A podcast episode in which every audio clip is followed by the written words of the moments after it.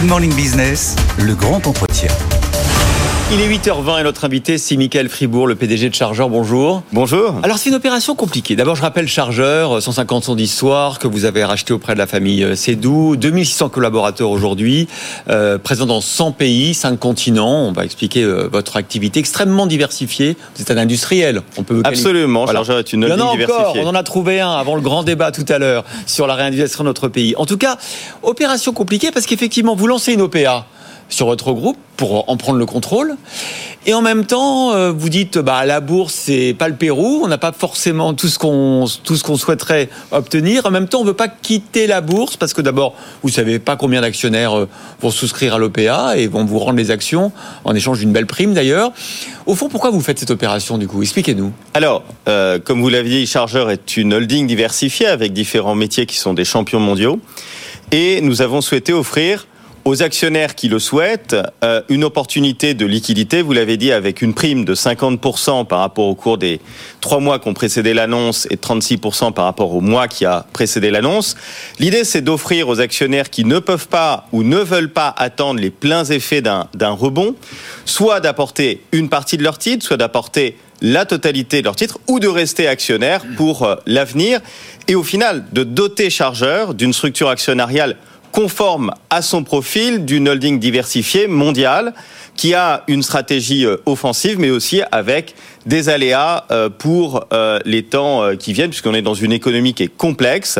Et donc, il nous a semblé qu'offrir cette fenêtre de liquidité pour les actionnaires était intéressant pour l'ensemble du flottant. C'est quoi votre idée derrière? C'est de dire, je reprends la majorité parce que la bourse aujourd'hui, elle a du mal à valoriser une activité comme la mienne. Il y a trop d'aléas.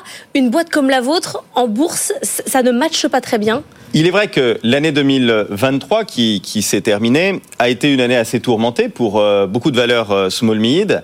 Et euh, en annonçant cette OPA volontaire, l'idée c'était de dire aux actionnaires si vous avez envie de sortir, vous avez en une fois une liquidité significative que nous vous offrons, vous l'avez dit, avec une, avec une très bonne prime.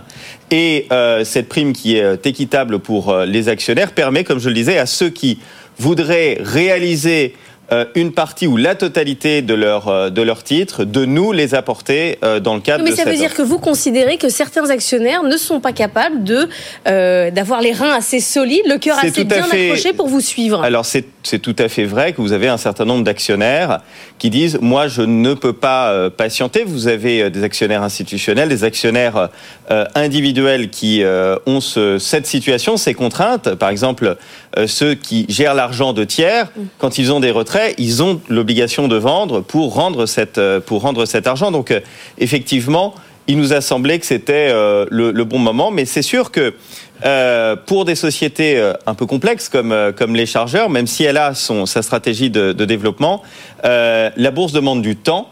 Et euh, l'OPA est une occasion aussi de donner du temps au temps, mais nous savons aussi que nous avons un certain nombre d'actionnaires, qu'ils soient individuels ou institutionnels, qui resteront.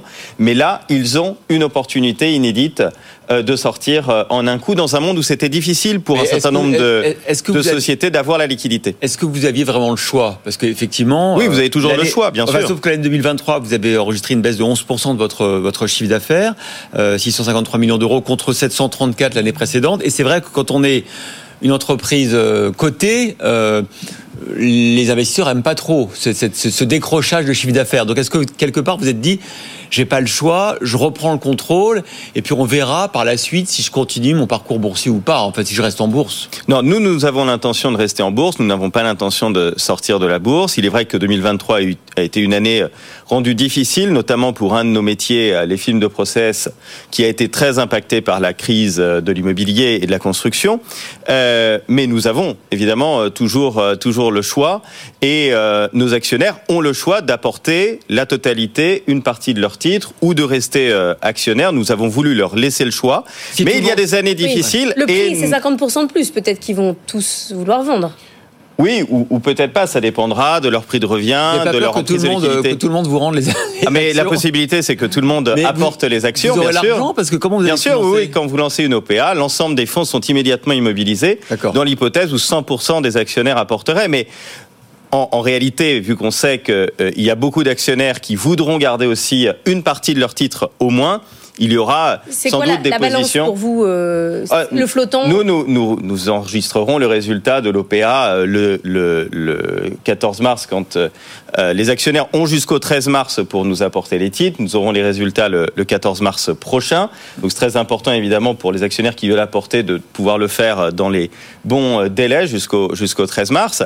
Et puis, effectivement, nous avons souligné que après une année 2023 qui avait été une année euh, particulièrement et exceptionnellement euh, difficile, nous- évidemment, nous avons nous un scénario de rebond.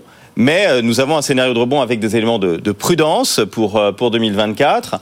Ceux qui peuvent euh, attendre et donner du temps au temps, eh euh, pourront euh, euh, patienter euh, à nos côtés et tirer parti de, la création de valeur future. Et ceux qui ont besoin d'une liquidité, même en partie, euh, l'ont en un coup euh, cette fois-ci. Christophe le disait, vous vous considérez comme un, un industriel alors que c'est une holding. Enfin, vous avez le droit hein, de vous considérer. Alors on est on un- est on est industriel quand même. On mais- a 26 usines dans le monde, donc oui, je Bien crois qu'on sûr, peut se mais, considérer mais, comme mais industriel. Chargeur est une holding qui a Absolument. des activités très différentes avec des activités différentes. Il y a des euh, marques de maroquiniers en propre. Vous fabriquez aussi des tissus haut de gamme euh, pour pour les musées. Comment vous arrivez à appréhender toutes ces activités euh, différentes en tant qu'industriel justement Alors, Chargeur a quatre champions mondiaux, le leader mondial des films de procès, le leader mondial des textiles techniques pour le luxe et la mode, le leader mondial de la laine et le leader mondial de la création de musées partout dans le monde. Donc c'est quand même une situation assez originale, mais vous l'avez dit.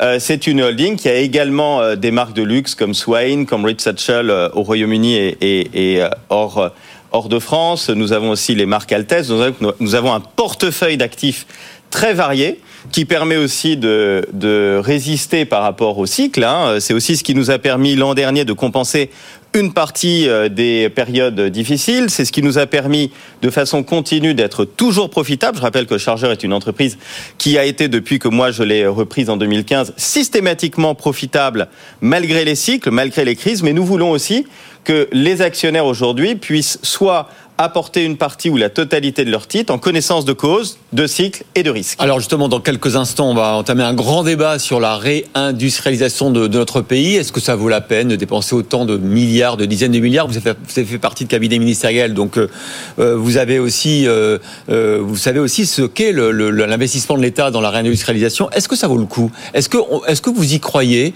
vous, à l'industrialisation de notre pays On avait les chiffres de Trendio. qui Alors moi, je crois aux entrepreneurs d'abord, Ouais. et je pense que ce sont les entrepreneurs qui, que ce soit des multinationales ou des entreprises domestiques, euh, font l'industrie et leurs talents qui sont à leur côté. Ensuite, il faut un écosystème favorable, un écosystème public, un écosystème d'infrastructure.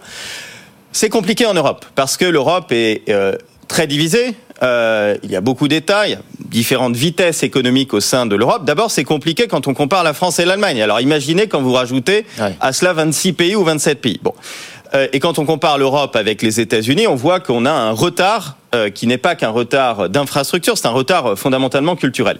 Pour pouvoir faire de l'industrie, il faut une vision de long terme. Et pour avoir une vision de long terme, il faut des entrepreneurs, pas seulement des fonds d'investissement, pas seulement de l'argent court, il faut de l'argent long.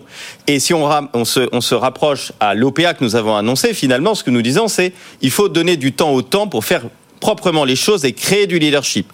Les champions mondiaux du CAC 40 ne se sont pas créés en 5 ans, ils ne se sont pas créés en 10 ans, ils se sont créés à travers des décennies, à travers des familles qui, sur 40 ans, sur 50 ans, ont continué à fondamentalement euh, transformer leurs entreprises et à rendre ces entreprises gagnantes. Donc oui, c'est essentiel d'avoir un écosystème euh, favorable, mais il faut aussi euh, avoir une culture de long terme. J'entendais sur votre antenne tout à l'heure quelqu'un qui disait quand vous avez une ETI qui s'occupe de sites industriels, généralement on s'en occupe mieux que quand c'est une multinationale où il suffit de cocher une case pour ajouter ou retirer un site. L'exemple de Javel qui, euh, Exactement. avec. Et nous, nous n'avons jamais eu à faire un plan social dans nos sites mondiaux. Nous avons une culture où nous protégeons nos actifs, nous développons nos actifs, mais aussi nous avons besoin de temps. Et parfois, il est vrai que euh, le temps financier, le temps de la bourse et le temps de la transformation n'est pas le même. C'est exactement le sens de notre OPA, mais c'est le sens de ce qui peut permettre aussi de redéployer